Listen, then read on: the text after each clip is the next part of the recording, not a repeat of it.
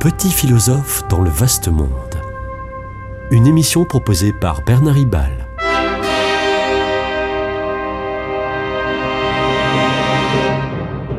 Bernard Ribal, essayiste, agrégé et docteur en philosophie. Dans toute l'histoire des civilisations, l'art a été nourri par les religions. Depuis le 19e siècle, c'est vrai, les arts sont devenus de plus en plus profanes. C'est ainsi que, cette année, nous célébrons le cinquantenaire de la mort de Picasso, né en 1881 en Andalousie et mort à Mougins, dans les Alpes-Maritimes. Compte tenu de l'immense popularité de Picasso, ce cinquantenaire donne lieu dans le monde entier à des expositions. En Occitanie, la manifestation du génie de Picasso euh, se, se fête plus, particulièrement, à plus nombreux endroits, mais plus particulièrement à Castres du 30 juin au 1er octobre sur le thème d'une confrontation entre Goya et Picasso, mais aussi, mais aussi euh, euh, par exemple au musée Soulage de, de Rodez et, ailleurs en Occitanie.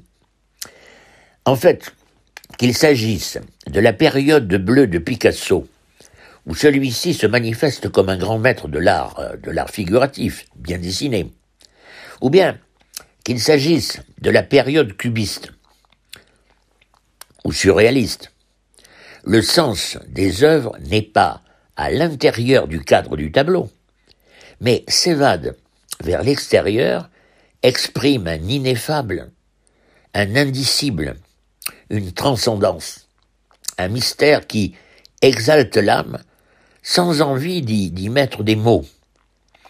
Regardons bien.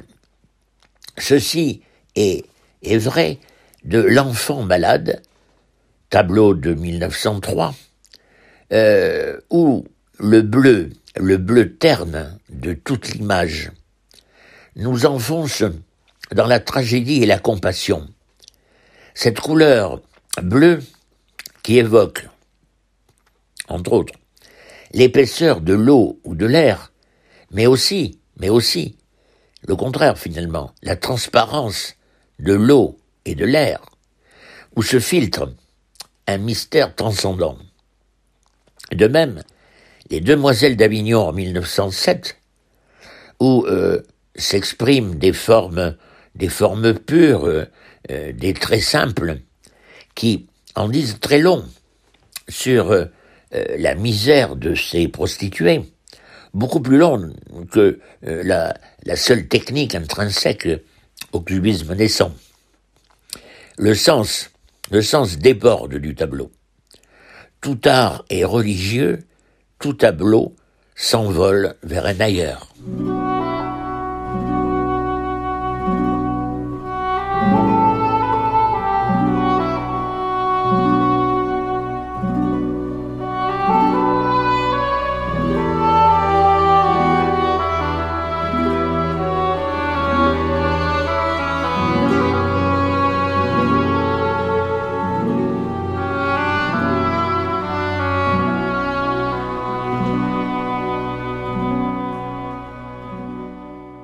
Juste une parenthèse pour éviter un contresens. Dans le tableau Les Demoiselles d'Avignon, Avignon n'est pas la ville française.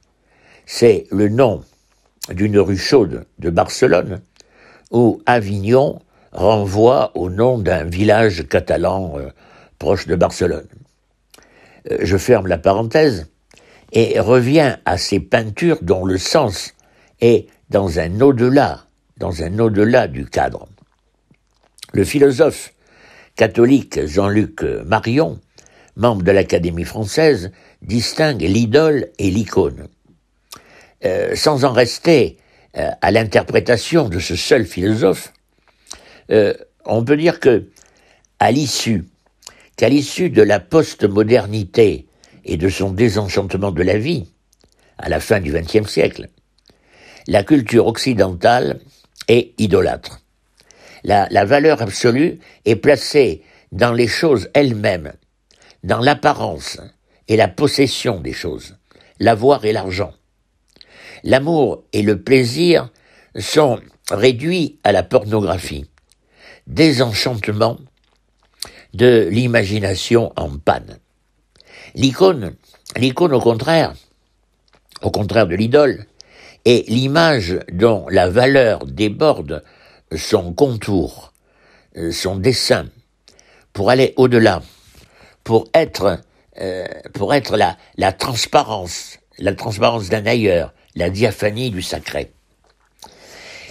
L'inflation euh, pornographique de l'image sexuelle idolâtrée ferme tout l'horizon du désir et euh, du désir de l'inconnu, du, du, désir du caché, du voilé, et se ferme, se ferme à l'amour qui, lui, lui, l'amour, entend euh, se dépasser sans cesse en faveur de l'altérité de l'aimer.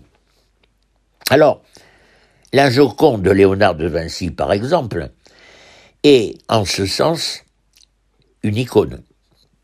La publicité de Coca-Cola est une idole.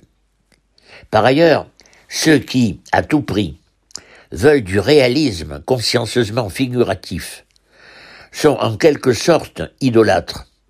Leurs éventuels peintres ne parviendront pas à peindre la réalité d'une pomme ils ne pourront que manger la pomme réelle, c'est ce qu'exprime, avec beaucoup d'humour, Jacques Prévert dans son poème de 1947 intitulé La promenade de Picasso. Voici le premier vers, je cite. Un peintre de la réalité essaie vainement de peindre la pomme telle qu'elle est. Mais elle ne se laisse pas faire, la pomme. Fin de citation. En effet, notre perception de la pomme, d'une pomme, est d'emblée plurielle. La pomme est en trois dimensions et non en deux dimensions comme un tableau. Elle a de multiples aspects, toute pomme, et des aspects euh, en, tous les sens du volume. Euh, Prévert ajoute donc, je le cite, et voilà, et voilà euh, qui tourne. Alors, il parle de la pomme, hein, il parle de la pomme. Et la voilà qui tourne dans une dans son assiette réelle, sournoisement, sur elle-même, doucement, sans bouger. En même temps, la pomme se déborde elle-même euh, pour symboliser un ailleurs, euh, autre chose, euh, telle une icône culturelle. Et Prévert de poursuivre ainsi, je le cite à nouveau, et la pomme, en tournant, évoque la pomme, le, pommier, le, paradis terrestre, et, et Ève, et, puis Adam, euh, les Hespérides, la Normandie, la rainette et l'apie, le serpent du jeu de paume et le, et le serment du jus de pomme, et la la Suisse avec Guillaume Tell, et même Isaac Newton, plusieurs fois primé à l'exposition de la gravitation universelle. Fin de citation.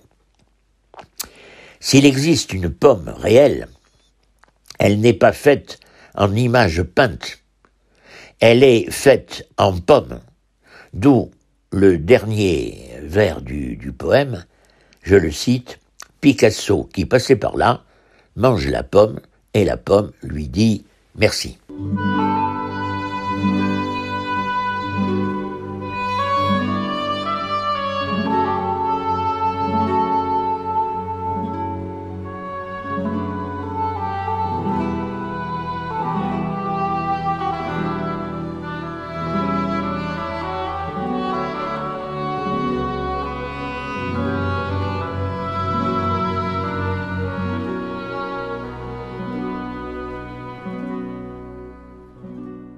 Lorsque Picasso, euh, dans sa période cubiste, imagine des femmes aux formes disproportionnées, tracées en lignes simples, mélangeant face et profil, et en couleurs disparates, trahit-il la réalité perçue? Certains y voient une déconstruction de la réalité, moi non. J'y vois une reproduction de la réalité telle qu'elle a été perçue. Dans ce cas, l'altérité ne se manifesterait pas dans, euh, dans la soi-disant déconstruction, mais dans la prise de recul. En effet, si je décris dans un courriel, dans une lettre, à un ami, la femme éblouissante que j'ai croisée dans la journée, je vais faire du Picasso sans le savoir. Je lui parlerai d'abord euh, de ses yeux, puis de ses jambes, puis de ses cheveux, puis de sa cambrure, puis de son éclat, mais jamais peut-être de ses joues, de son front ou de son menton. Des détails méticuleux de ses formes. Je la décrirai à grands traits en exposant des profils différents, mais superposés, sans perspective, un peu comme, un peu beaucoup d'ailleurs, comme les, peintures euh, euh, préhistoriques de, nos grottes. Alors, mon ami, mon ami y verra la peinture d'une réalité. Euh, rien ne le choquera. L'image cubiste, elle, elle peut être fidèle à la réalité, mais une fois mis en peinture, l'image picturale, euh, alors peut-être que là, elle peut surprendre en peinture. Alors qu'en fait, on vient de le montrer, elle est euh, mentalement ordinaire. Alors, euh, poursuivons. Euh, Picasso, cubiste, est un vrai peintre de la réalité sous toutes ses formes euh, et à grands traits, mais il est tout aussi bien celui dont les tableaux expriment un sens au-delà de la réalité brute, un au-delà cette fois. C'est un trait d'humour de Picasso lui-même qui nous interpelle. la grande fresque Guernica s'affiche à l'occasion de l'exposition universelle de 1937 à Paris. Durant la Deuxième Guerre mondiale, Picasso habite à Paris et il reçoit un jour la visite d'Otto Abetz, l'ambassadeur nazi en France, en France occupée. En désignant une photo du tableau Guernica à l'intérieur de l'appartement du Picasso, euh, qui fait, Guernica, le tableau Guernica, qui fait allusion au bombardement de la ville de, Guernica et uniquement en visant des, civils, euh, par les Allemands pendant la guerre d'Espagne. Bref, Abetz demande ingénument à Picasso, c'est vous qui avez fait ça? Du tac au tac, Picasso réplique, non, c'est vous, c'est vous les Allemands qui avez bombardé Guernica. Le tableau euh, dessine des images fortes, violentes, et, et en vrac, enfin, en vrac, mais de façon voulue. Euh, l'ensemble du tableau exprime la guerre, plus que le bombardement précis de Guernica, exprime toute l'horreur des crimes de la guerre. C'est au-delà, cet au-delà, cet au-delà terrifiant, n'est compris, perçu que par une spiritualité qui, euh, sans les mots du langage, conduit à une méditation infinie à proximité d'une humanité sacralisée. C'était Petit philosophe dans le vaste monde, une émission de Bernard Ribal.